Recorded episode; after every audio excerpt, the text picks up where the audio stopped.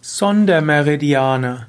Sondermeridiane sind Meridiane, die nicht paarweise vorkommen, aber manchmal paarweise zusammengefasst werden.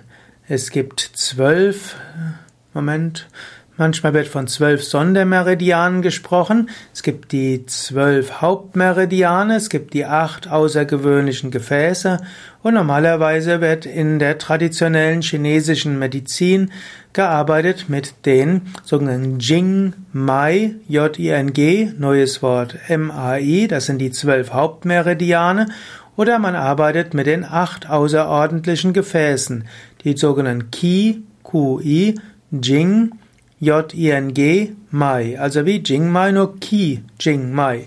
Und diese zusammen wird man typischerweise verwenden. Zusätzlich gibt's aber noch die zwölf Leitbahnsehnen, es gibt die 15 Verbindungskanäle und es gibt die zwölf Sondermeridiane. Und die Sondermeridiane werden auch als Jingbie bezeichnet. J-I-N-G, neues Wort, B-I-E. Und dann gibt's auch noch die Wasserbahnen.